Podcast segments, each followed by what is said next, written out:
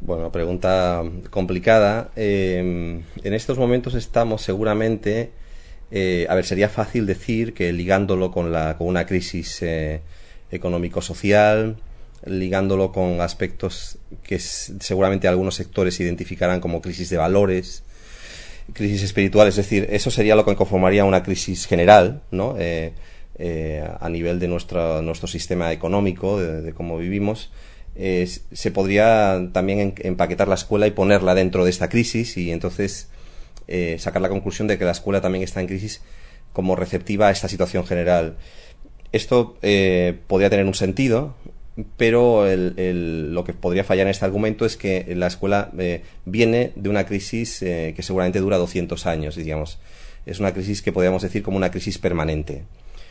Mm, esto podría tener una, también otras dos lecturas. Una positiva y otra negativa, el reconocimiento de un conflicto, que, entonces sería donde englobaríamos, por ejemplo, donde dejaríamos a la pedagogía, que sería el reconocimiento de que algo no funciona y hay que mejorar, ¿no? Em, y una parte, digamos, negativa, que es la propia, em, digamos, eh, la propia visión sobre el fenómeno de la asistencia de la escuela, ¿no?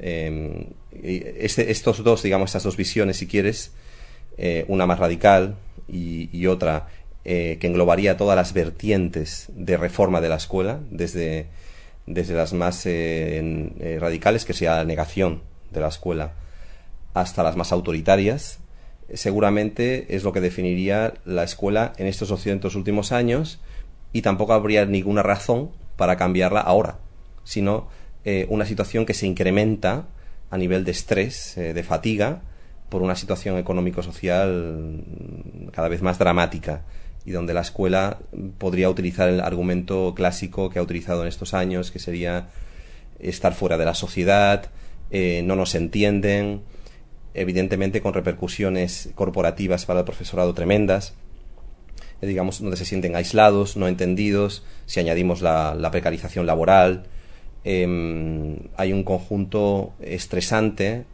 eh, de fatiga que es más o menos la que ha envuelto a la escuela históricamente. ¿no? Sería más o menos el, este el cuadro, un cuadro general, ¿no? De, de cómo yo veo, em, digamos, el conflicto, ¿no? Dentro de la, de, la sociedad y la escuela inversa en ella, ¿no? Bien, y entonces, la familia en este, en este mundo de la educación, eh, la familia ha cambiado también bastante en, los últimos años y, y de hecho siempre había tenido un papel como eh, preponderante, un papel eh, fundamental en la educación. Y hemos visto que a lo largo de los años bueno ha ido cambiando ha ido cambiando. En mi, en mi opinión se ha querido que disminuyese el papel de la familia y ahora la familia tú cómo la ves en respecto a la educación eh? no en respecto a la, a la familia en general en respecto a la educación se la se le permite actuar a la familia no se le permite cómo lo ves yo primero puntualizaría, es decir, eh, o sea, me, quitaría de encima primero una, digamos, un análisis, una visión que estorbaría algo, que sería, eh, bueno, que estorbaría para, para, para, lo que voy a decir después, digamos. Em, no es porque no sea cierto del todo, sino porque no, sería, digamos, no formaría parte aún de esto, digamos, sería la, la, crítica, digamos, eh, a la institución familiar de una parte de la izquierda, eh, tradicional que sería la, familia como reproductora de, digamos, de, estructura social, con lo cual reproductora, en cierto modo, para hablarlo, o sea, para decirlo de una forma más llana, eh, de cierto conservadurismo institucional, cultural.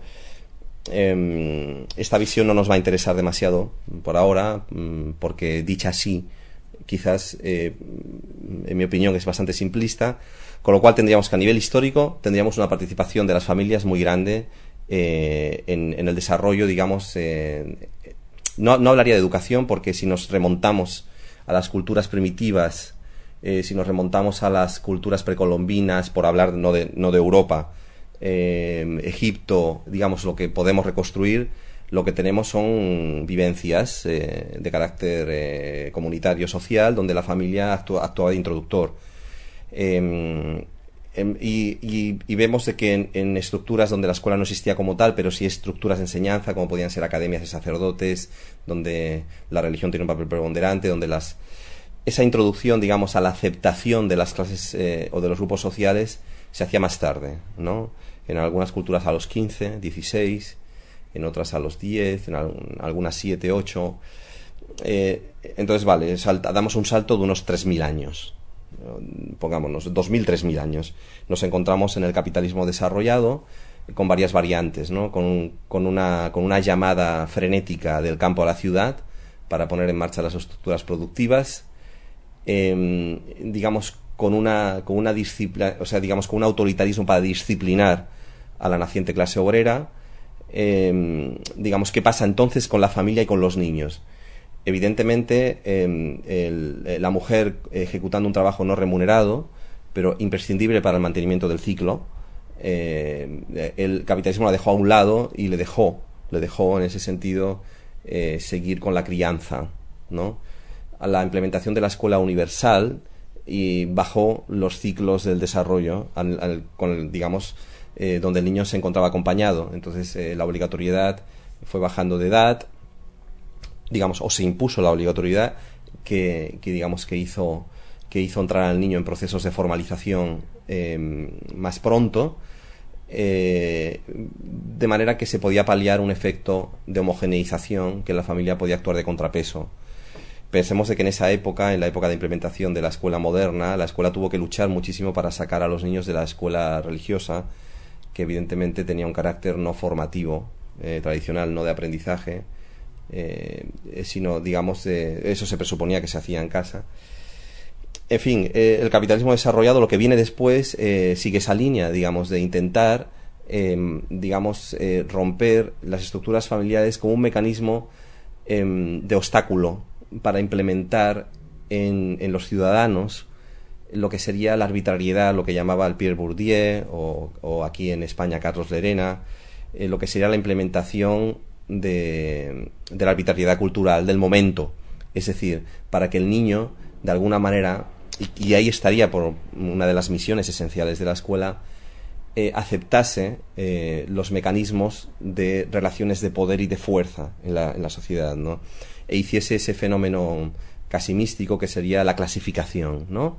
Es decir, tú vienes de aquí y si, digamos, si vienes desigualado a nivel social, yo te desigualo más. Y es más, te pongo un nombre, una etiqueta, un síntoma, una prueba, una clasificación y ya estarás clasificado, ¿no? Evidentemente en este proceso la familia cada vez sobra más, eh, porque eh, para llegar a unos niveles de homogenización, eh, todo lo que sea implementar eh, estructuras afectivas, eh, va a entrar en contradicción con esta homogeneización. ¿no? Eh, en estos últimos años quizás se acaba juntando todo. ¿no? digamos, en los años 60, la promesa de la liberación a la mujer para que entregase a sus hijos, ¿no? en aras de un desarrollo, em, digamos, personal, humano, lo que se podía llamar tópicamente la realización personal, que es una es una semántica que viene de esa época. Eh, esa promesa la mujer en principio parece que se la tragó, ¿no? La consecuencia ha sido catastrófica, ¿no? Porque ha sido efectivamente la separación. Se le prometió además una equiparación laboral al hombre. Eh, la mujer ha comprobado eh, que eso no era cierto, que se le ofreció una determinada precarización laboral, formar parte de un subproletariado siempre mal pagado y no reconocido con lo cual mm, podría tener sentido lo que hemos dicho antes de la, de la escuela como una extrema desigualación, ¿no? Donde la mujer efectivamente, a pesar de haber eh, inundado los mecanismos ¿no? y los sistemas formales de enseñanza, sigue, sigue estando. Con lo cual tendremos que convenir en que, en que, en que las misiones de estos sistemas eh, estructurales como la escuela, que es la clave de la reproducción cultural del, del capitalismo, son más profundos. Y su misión es más profunda que su envoltorio, su apariencia eh, de la prueba, del examen, del meditaje, ¿no? o de alcanzar metas a través de la formación, que podemos decir que tampoco vamos a negar que, que pueda existir, pero no sería su, su misión principal. La familia entonces, como resumen, en retroceso ¿no? y en desquiciamiento, dijésemos psíquico, ¿no? donde es atacada por diferentes frentes y donde de alguna manera puede ser visto como una alegría posmoderna la existencia de muchos tipos de familia, que sería posiblemente la venta, la venta de este, de este enésimo argumento, y a nivel concreto, eh, porque nadie seguramente se puede quejar de que haya muchos tipos de familia, pero de lo que se trata es que de las familias, sean como sean, tengan la oportunidad de establecer vínculos afectivos con sus hijos. Y eso es la, es la imposibilidad, seguramente, que. Y, y, se podría hablar y decir de una derrota, de una derrota en toda la línea, una, una derrota monumental, ¿no? Eh, y que habrá que reconstruir, ¿no? Es decir, habrá que reconstruir eh, entre, entre las propias familias, entre la propia gente, seguramente formando parte de procesos de liberación más amplios. Pero es muy importante tener en presente de que, de que el ataque a, lo afectivo es un, es un mecanismo casi imprescindible para poder diseminar violencia estructural. Y para crear el ser sumiso que acepte la violencia es casi imprescindible romper los vínculos que te ligan a tu mamá y a tu papá desde un punto de vista biológico afectivo. ¿no? Se ha hecho de manera espectacular y perfecta. ¿no? Entonces, eh, el Estado, en, todo, en toda esta lucha, vemos que por un, por un lado está la familia, está el niño que acaba de nacer, está la familia, está la escuela y está el Estado. Eh, yo a veces pienso que el sistema educativo en España, la gente que se queja de que no funciona, se equivoca. El sistema educativo yo creo que funciona a la perfección para lo que fue ideado. Entonces, el, el papel del Estado aquí, ¿tú cómo prevés que, va a reaccionar? ¿Tú crees que puede encajar este cambio y, integrarse en este cambio? O, porque veo como un, obstáculo importante, de, un conflicto de intereses, quizá, entre los intereses casi podríamos decir naturales, los instintos naturales de, de, las personas que, que hayan tomado conciencia y que, y que sepan lo que quieren, y eh, el Estado que por sus necesidades no, no, no, puede permitir que se haga de otra manera, o, sí que puede permitir que se haga de otra manera. Bueno, habría que, seguramente habría que analizar em, la relación que puede haber entre, y eso sería una, una comparación que habría que seguramente matizarla, pero la relación, por ejemplo, que por, hablar de algo de, que está en el candelero, dijésemos con el tema financiero, ¿no? Eh, la misma relación eh, donde el Estado se considera ajeno de la desregulación financiera podría haber también con el resto de instituciones que marcan la existencia del propio, de la propia estructura como la escuela a nivel de la reproducción cultural. Es decir, evidentemente no es así, o sea, el Estado ha colaborado en la desregulación, ¿no? forma parte del proceso de desregulación, del proceso del caos financiero. Porque, ¿Por qué? Porque es que el Estado ya fue ocupado hace tiempo, ¿no? Seguramente a partir de los años, de, a partir de la crisis del petróleo 73, se puede decir de que empieza un proceso lento, seguramente lento, pero donde el capitalismo toma conciencia que sus ciclos de reproducción de beneficio no, no, no, no acaban de, tener el resultado y entonces es una vuelta siempre hacia adelante, ¿no?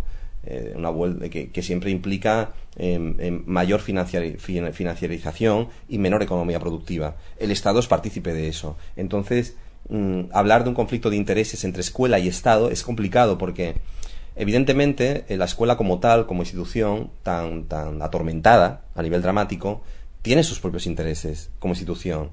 Eh, y hay que reconocerlos para acercarse a ella. O sea, no se podría, digamos, caer en la simplicidad Mm, de, decir que la escuela em, es un almacén, es una especie de contenedor. Eh, no, no, podemos tampoco caer en esa simplificación, ¿no? De eh, la escuela es un organismo, eh, bueno, es una institución em, que tiene intereses propios corporativos y precisamente de ahí radica también su drama, ¿no? pero, pero ¿quién es la escuela? O sea, ¿quién dirige la escuela? ¿Quién la pone en marcha, no? Entonces, a la hora de lo digo porque seguramente nos va a aclarar mucho el papel del Estado en todo esto, ¿no? Fundamentalmente quien crea la escuela, o sea, no quien la crea, quien tiene el, el designio de su regulación y de su eh, desarrollo es la clase media. La clase, la clase media em, y, bueno, y ahí quizás nos alargaríamos, tiene un sentido porque es que la burguesía nunca ha sido una clase social culta, ¿no? Entonces, fueron las clases medias que provenían de las profesiones las que se hicieron cargo Y seguramente en este complejo reparto del, de, digamos, de papeles, de grupos sociales en el capitalismo, o, eh, tiene ese cuadro complejo y muy rico a nivel social. Es decir, evidentemente, pues la, clase media también sirve para gobernar un Estado, ¿no? Como hemos visto, pues en los años de gobierno de, sobre todo, de, sobre, todo del PSOE, donde el PSOE se podía decir, evidentemente, siempre generalizando, de que es el gobierno de las clases medias, ¿no? Independientemente de que la política que hagan luego sea de las clases, digamos, eh, oligárquicas, pero ha sido así, con lo cual tendremos que ver que esa fricción entre Estado y escuela eh, forma parte de esa dialéctica de conflicto, pero que es un conflicto seguramente encubierto, es decir, digamos, disfrazado, porque siempre se acaban dando la mano finalmente, ¿no? O podríamos decir que siempre se acaba uno estando tranquilamente en el desacuerdo, ¿no? Entre el deseo, entre el deseo no cumplido jamás del profesorado, del maestro, ¿no? y la realidad que le acosa y le derriba, tanto el Estado como la sociedad. ¿no? En, esa, en esa dinámica desquiciante, eh, evidentemente estamos instalados hace mucho tiempo. Y como tú decías, mm, y estoy completamente de acuerdo, es la constatación de que todo va bien, ¿no? A nivel de, lo que se le exige. El precio lo tiene. Entonces el precio lo tiene y sería el precio, el precio de la neurosis, ¿no? Entre el deseo del profesorado de creerse realmente que está formando al niño, ¿no? y el, y el constatar interiormente de que no es lo que está haciendo, ¿no? Porque lo, su papel allí no es transmitir unos conocimientos que si fuese así, obviamente, pues haríamos como los aztecas, ¿no? Irían los niños al cole a los 15 ¿eh? y rápidamente, seguramente, pues aprenderían las cuatro reglas. Todo esto con el tiempo y con la pedagogización y la, y la psicologización, ¿no? Y de la psicopedagogización de las, y la complejidad de, de cada vez de los más eh, de las más profesiones especializaciones que se meten en la escuela no em, eh, podría parecer que, que, digamos que, que podrían eh, argumentar el sentido de que allí se está haciendo otra cosa pero en realidad se está formando y muy bien seguramente que esto no es mío es de Carlos Elena se está formando muy bien a un ejército de consumidores o sea, la escuela vive, vive al día, vive en consonancia con el tiempo, lo que le exige la sociedad, y lo que le exige es un ejército desigualado de consumidores convulsos, ¿no? Y, y, y que seguramente el drama está en, producir consumidores que no pueden consumir, ¿no? Pero que están formados así. Eh, y, si la revuelta de Londres eh, se acaba asaltando las tiendas, se, se, van a coger móviles, se van a coger Nike. ¿no? Y simbólicamente tiene un valor, un valor, un valor psicosocial, porque eso es lo que se ha enseñado allí, en la escuela. Son todos niños escolarizados, ¿no? Y, eh, o sea, no estoy hablando aún, o sea, de pedagogías alternativas, ni de Freire, ni de, ni de pedagogías de transformación, no autocríticas, ¿no? Estamos hablando de una constatación social, simplemente de un hecho, en que la escuela no, no está al margen, está dentro, ¿no?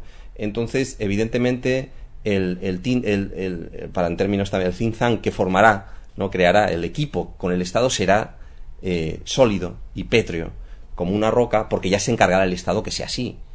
Podríamos tener, por ejemplo, alguna fracción, alguna fractura en esto y podríamos pensar, por ejemplo, en un mayo 68, por ejemplo, ¿no? En un movimiento estudiantil enfrentado, mm, pero podemos convenir de que la lección ha sido aprendida también, ¿no? Y que desde entonces, ¿no? El Estado ha, sido, yo creo que bastante poderoso y autoritario el no permitir ninguna fracción y, y, seguramente soltar alguna prenda al profesorado, ¿no? Alguna prenda corporativa, ¿no? Eh, cerrando un círculo, un círculo complejo que sería el abandono de la crianza también por parte del profesorado, ¿no? En historias que, que formarían parte de una subanálisis no reflejado en ningún sitio, que sería que es difícil cuidar de niños cuando no cuidas el tuyo. Y entonces mm, esta contradicción que parece muy evidente no es evidente. Seguramente como muchas otras, ¿no? Es decir, es imposible hacerte cargo de tu hijo y acompañarla efectivamente cuando lo tienes que poner a guardiar al año. Y es más, cuando lo pones cuando nadie te lo exige, que sería la constatación de cómo el desvínculo a nivel de enseñanza se ha generalizado, ¿no? Yo no pondría muchos, eh, muchos obstáculos en esa relación o muchas contradicciones. La escuela y el Estado tienen una, una, una dialéctica de conflicto y al mismo tiempo de unión mm, fortísima. ¿no? Respecto a esto, es una cosa que a veces, eh, cuando lo analizas, parece preocupante, porque dices, bueno, ahora hay, pongamos, una generación que por lo que sea, porque se ha acercado a la crianza natural, porque se ha instruido, por lo que sea, decide criar eh, a los niños de la manera que cree que se, que se deben criar, digamos de una manera natural, por decirlo de alguna manera. Pero claro, esta, estas personas, estos padres y madres, nosotros, eh, hemos, hemos sido instruidos en una escuela, en una escuela normal. Podríamos decir que tenemos una serie de mecanismos aprendidos eh, que van a afectar un montón a la, a la, educación y a la relación con, con nuestros hijos. En este sentido, mm, ¿tú crees que, que desde aquí, eh, desde la escuela libre o desde cualquier otra alternativa, mm, lo importante es educar más a los padres que a los hijos? Porque los hijos vienen vienen sin, sin ninguna sin ninguna modificación entre comillas sin ninguna sin ninguna tara, por decirlo de alguna manera, sin ninguna influencia. Cuando un niño nace, nace sin. podríamos decir que nace con alguna influencia del embarazo, del parto, pero podríamos decir que un niño viene completamente libre de, toda influencia. En cambio, los padres llevan la mochila cargada. Eh, ¿Es una cuestión más de, de, educar a los padres, por decirlo de alguna manera, que a los hijos? Sí, o sea, sí, o sea, seguramente sí, pero también, o sea, si nos ponemos, o sea, hemos empezado esta charla, esta conversación em, entre nosotros, es decir, eh, con, o sea, bastante, digamos, cargada, digamos, muy grave, ¿no? Entonces, si seguimos en esa línea, digamos, por un poco de por diversión, si quieres, pues tenemos que convenir en que esa, tanto la mochila cargada como educar a los padres formaría parte de una semántica de subgrupos alternativos dentro dentro de de grupos más grandes sociales, de clases medias, de clases medias bajas y de, grupos que han gestionado eh, de alguna manera precisamente a nivel de responsabilidad la educación. Con lo cual yo creo que siendo coherente con eso, hablar de educación a los padres sería tan sin sentido como educar a los hijos. Entonces, eh, faltaría entonces aquí, es verdad, una pata, ¿no? De, toda esta, eh, esta, esta simplona también descripción que, que o, sea, o, hablar de esta a nivel histórico del papel de la familia. Y es que, evidentemente, la familia nunca ha estado sola, ¿no? La, familia ha estado con otras familias. Entonces, seguramente la ruptura de la familia, como trasfondo, tiene, eh, tiene, ha sido el efecto de la, de la destrucción de estructuras comunitarias. Si eso empezó del campo a la ciudad, eh, con, la, con una vida basada en la reproducción económica más ligada a la tierra y más ligada a ciclos biológicos eh, y pasamos a una, a una ciudad donde la dependencia del salario es, es imprescindible para, eh, para mantenerse a nivel digamos de alimento y de consumo de consumo de consumo digamos de necesidades artificiales más necesidades disfrazadas de cultura pero más más consumo y más consumo. Entonces eh, teníamos, o sea, tenemos de que, de que eh, esas estructuras, esas estructuras comunitarias provocan una situación de indefensión a nivel psíquico mm, que provoca eh, el estrés que estamos viviendo de no salida, de no salida y de no, pues por ahí estaría también el análisis de, de no poder criar, de no saber, de, de, no tener experiencia, de tener que inventar cosas que se han inventado. ¿Qué, ocurre con todo esto? Ocurre que, no, que no nos ayudamos entre nosotros, a nivel de vecindario, a nivel de, grupos, a nivel de, construcción de la nuestra, de la nuestra vida, incluso eh, podríamos decir de la participación política autónoma, eh, precisamente el discurso apolítico ha calado hasta la médula, ¿no? En los núcleos alternativos. Entonces, eh, digamos, es una situación, digamos, como si hubiese habido un terremoto. Si hubiese pasado un tráiler gigantesco y hubiese dejado todo patas arriba. Vemos cosas ligadas a un pasado, vemos imágenes de nuestro pasado remoto, porque lo tenemos culturalmente incorporado, ¿no? Digamos, vemos mercancías antiguas donde detrás de esas mercancías hay trabajo de gente, es trabajo muerto de gente que vivió, vemos dolor, vemos dolor universal materializado en los objetos, ¿no? detrás del móvil hay dolor, ahí está el coltan, está la muerte, eh, y ese sufrimiento nosotros lo vamos a notar de alguna manera, ¿no? Eh, para no ser tan trascendentes en nuestro caso concreto, en nuestra en nuestra aventura como padres eh, cerca nuestros amigos, podemos también verlo, ¿no? De que eso es así, las dificultades que tenemos. Eh, tenemos que, que, tranquilizarnos en cierto modo pensando de que no es un problema solo nuestro, sino es un problema de que somos receptivos por el caos, digamos, estructural que vivimos a nivel afectivo, a nivel social. Podemos deducir de que la reconstrucción de estas estructuras comunitarias nos van a beneficiar muchísimo, ¿no? Tanto a nivel vecinal como a nivel de lo que queremos hacer aquí en Liberty, eh, de alguna manera eh, podría ser una válvula. O sea, yo no digo que... Pero podría ser una vía, una vía de, de intentar entenderse, no en base a, un individualismo extremo, que es lo que ha propiciado, eh, digamos, a las tradiciones más, más liberales y más perversas a nivel económico, que finalmente, efectivamente, se acaban frotando las manos con, ese, con esa especie de, de continuo bucear en el yo, ¿no? No, me tengo que arreglar, yo hago reiki, yo mejoro, yo hago terapia, yo mejoro, yo, yo, y como yo mejoro, mejoro a mi hijo. No, no, no va a ser así. No va a ser así porque, eh, porque sería una fórmula, lógicamente. El problema de lo social y el problema de, nuestros conflictos es que son complejos y no son fórmulas. Eh, se rompen tradiciones y cuestan armarlas no se destruyen. Si hemos sido derrotados, ¿no? Eh, desde, un, desde, un, punto de vista gráfico, a nivel de esas estructuras de, digamos, de donde el ser se afirma a sí mismo y se construye, va a costar recuperarlas. Y, lo hará. Las, digamos, las personas lo harán, no los procesos de vida biológicos, ¿no? No, no las células, ¿no? Las personas unidas en comunidad lo, tendrán que hacer, porque el, el, el hombre es un ser social que se necesita uno al otro ¿no? Y entonces los mecanismos de altruismo se tienen que poner en marcha y los debemos otra vez, ¿no? Recuperar, los tenemos, forman parte de nosotros y quizás eso sea una salida, quizás eso sea una salida. Eh, educar a los padres, entonces sí, pero que los padres hagan. No, no, no educar, o sea, nadie va a educar a nadie. ¿no? No, no va a venir el maestro, ¿no? Desde la India, o no va a venir el chamán, o bueno, vendrá, pero formará parte de un curso más de los cientos de miles que hemos hecho a nivel de horas y que, y que su traslación práctica, bueno, podría ser cuestionable, ¿no? Pero, pero eh, si, si, partimos de la base de que, de que los papás hacen cosas y se incorporan a una dinámica activa de transformación, pues eso va a repercutir en ellos y en los demás. Mientras más repercuta en los demás, más va a repercutir en ellos, porque mm, como seres dependientes eh, de, digamos, como seres sociales, dependiente de lazos afectivos, lo que construimos fuera nos lo construimos dentro y eso nos va a curar de alguna manera, para decirlo de una manera eh, eh, un tanto ideal, pero podría ser un camino, un camino interesante para, para intentar salir de este, de este rollo, ¿no? Em, quizá tú nos puedes aclarar un poco si, si ha habido algo similar a la escuela Liberi en, en Cataluña o en España que, tú recuerdes. Yo no lo sé, me parece que, que no, con todas las características que, que sé de la escuela. Eh, si no ha habido, si ha habido uno, algún ejemplo antes, me, gustaría, si me lo puedes comentar, por favor. Y si no ha habido, ¿por qué crees que no, que no ha habido hasta ahora? ¿Están cambiando las cosas? Eh...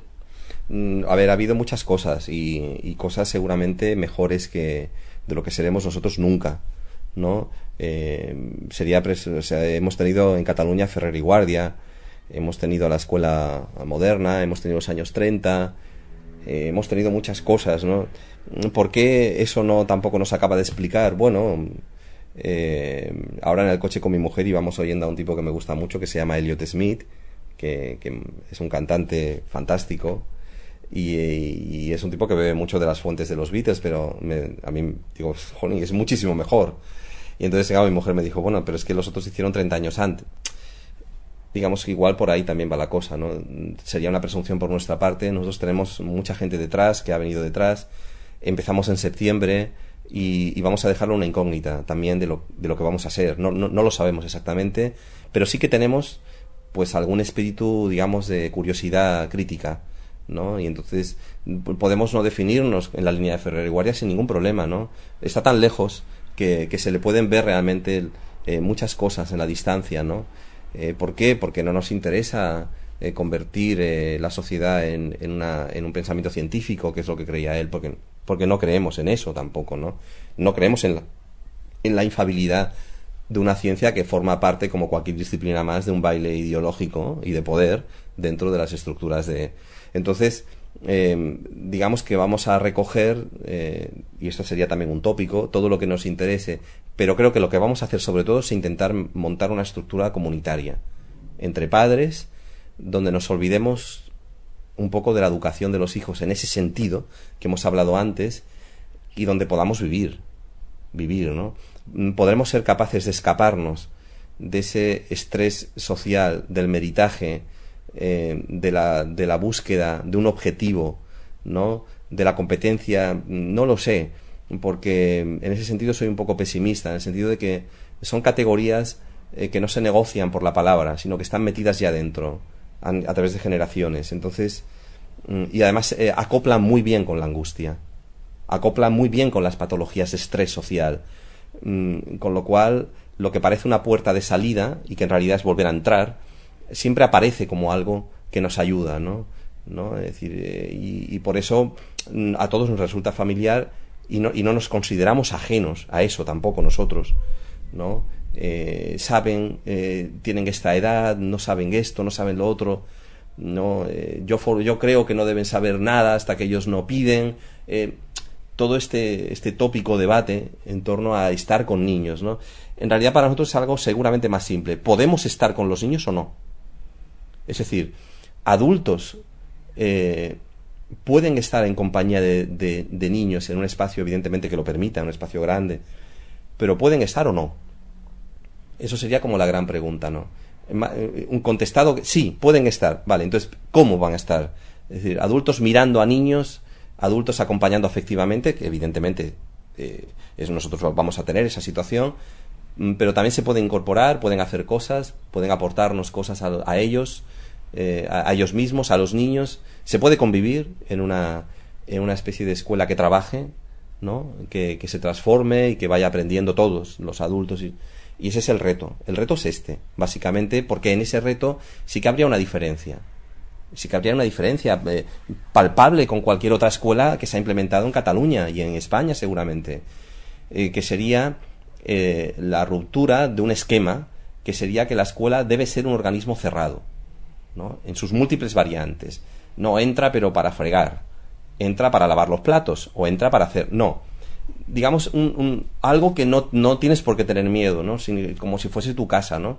Porque en realidad allí no se está haciendo una ceremonia, allí no se está haciendo la química, de la, alquimia del aprendizaje, ¿no? Que básicamente consiste en lo que de una manera subliminal o no tan subliminal le dice un profesor a un, niño para culpabilizarle de su propio fracaso, ¿no? ¿no? Con el disfraz que le está enseñando, ¿no? Entonces, ese sería de alguna manera la ruptura de ese, de ese bucle, ¿no? Eh, y entonces desterrar la profundidad que hay en el te estás equivocando, això no fas, no no? Mira, tira per aquí que no es el camino... Todo el conjunto, ¿no? De, señalamientos que forman parte del conducir, y eso es educar, conducir, llevar hacia un sitio, y quitarnos de encima esa, esa presión, seguramente para tener otras presiones para, para intentar que ese ambiente sea lo suficientemente relajado, que permita... Eh, pero eh, no rehuimos el conflicto tampoco. O sea, tampoco pensamos que tenga todo que ser perfecto para satisfacernos, ¿no? Para que quede bien o para, o para enseñar a alguien. Bueno, no, contamos con que no estamos muy bien, ninguno, en general, y vamos a intentar ayudarnos para tirar para adelante, ¿no? Por ahí quizás tengamos una posibilidad de, de salir de la cuadratura del círculo, porque al fin y al cabo la escuela es una cuadratura, salirse de ella y serlo va a ser algo bastante difícil, ¿no? Y en ese debate vamos a, o sea, aceptamos el reto, nos metemos ahí a ver qué pasa, ¿no? las tradiciones, pues no nos van a ayudar demasiado, esa es la verdad, ¿no? Ni las recientes que ha habido en Cataluña a nivel de educación libre, que nos las vemos un poco lejanas por tamaño, eh, por situación, dijésemos, urbana, estamos en un núcleo urbano, Em, bueno, es diferente, es diferente el tipo de escuela de proyecto. Claro, veo que casi estáis eh, intentando reconstruir los lazos comunitarios sin crear una comunidad física permanente, ¿no? Es, eh, sería, sería, digamos, también un aspecto, eh, digamos, sería una comunidad artificial. O sea, nosotros promovemos em, una, un, encuentro familiar basado en el vínculo. ¿no? Y, una vez producido eso, en sus diferentes variantes, niños más grandes que igual pues no necesitan estar acompañados, pero eh, padres que se acercan aquí como si fuese su espacio y donde no hay que explicarle cómo es su hijo en un informe mensual o explicarle los avances que está teniendo su hijo porque está conviviendo esa convivencia eh, puede ser eh, diferente en cada familia, cada uno tiene sus, sus logísticas, sus cosas, pero eh, nos, nos, nos, gustaría encontrarnos en un plano de igualdad, por lo menos un plano de igualdad con los, con los papás, de manera que, que los papás no haya que decirle cosas que ya saben, porque es una presunción y una prepotencia extraña, ¿no? Es extraño, no nos damos cuenta a veces lo absurdo que es que nos expliquen cómo son nuestros hijos, ¿no? Porque sería la constatación de que nosotros estamos desvinculados con ellos, ¿no? De alguna manera. Y, y de cierto modo eh, es así porque los hemos entregado. Los entregamos a unos desconocidos que al cabo de los años quizás no lo sean tanto, o quizás sí, porque pueden ir cambiando cada año, ¿no? Y entonces nos vamos a casa y esperamos que, que los niños vuelvan de una determinada manera, ¿no? Evidente, cuando no es así nos enfadamos, protestamos y nos peleamos con el profesor, o simplemente eh, hacemos una doble vida, como la que tendría una pareja con un amante, en el sentido de que en casa hablamos de otras cosas o los ponemos a caldo, los ponemos verdes y cada uno va por su lado. Ellos a su trabajo, a su institución y nosotros a lo nuestro. Eso sería el guion de lo que hemos vivido siempre todos en la escuela, que creamos nuestro mundo, nuestros amigos, eh, nuestro combate en contra de ellos, ¿no? Eh, la, la mitología y la sublimación del profesor que nos acompañó bueno, porque seguramente era un profesor que nos respetaba más, porque no estaba tanto pendiente del resultado que le ofrecíamos, sino de, acompañarnos. Es decir, de nuestras eh, angustias, de nuestras necesidades de afecto.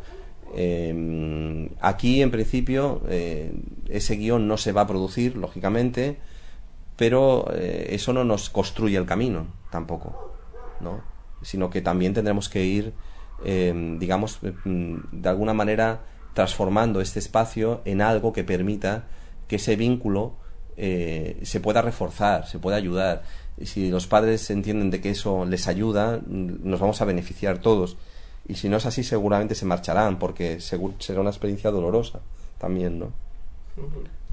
Eh, por último, antes de acabar, yo imagino que probablemente ahora mismo haya una madre que esté escuchando este podcast porque está pensando, eh, está buscando escuela para su hijo, ha visto diferentes opciones, ha visto también el tema del homeschooling, ha visto el tema de delivery, eh, pero no está, no sabe muy bien porque ella pensaba en una escuela más, entre comillas, estándar y, tal. Eh, ¿Tú qué le dirías a, esa madre? Si, si, es que le quieres decir algo.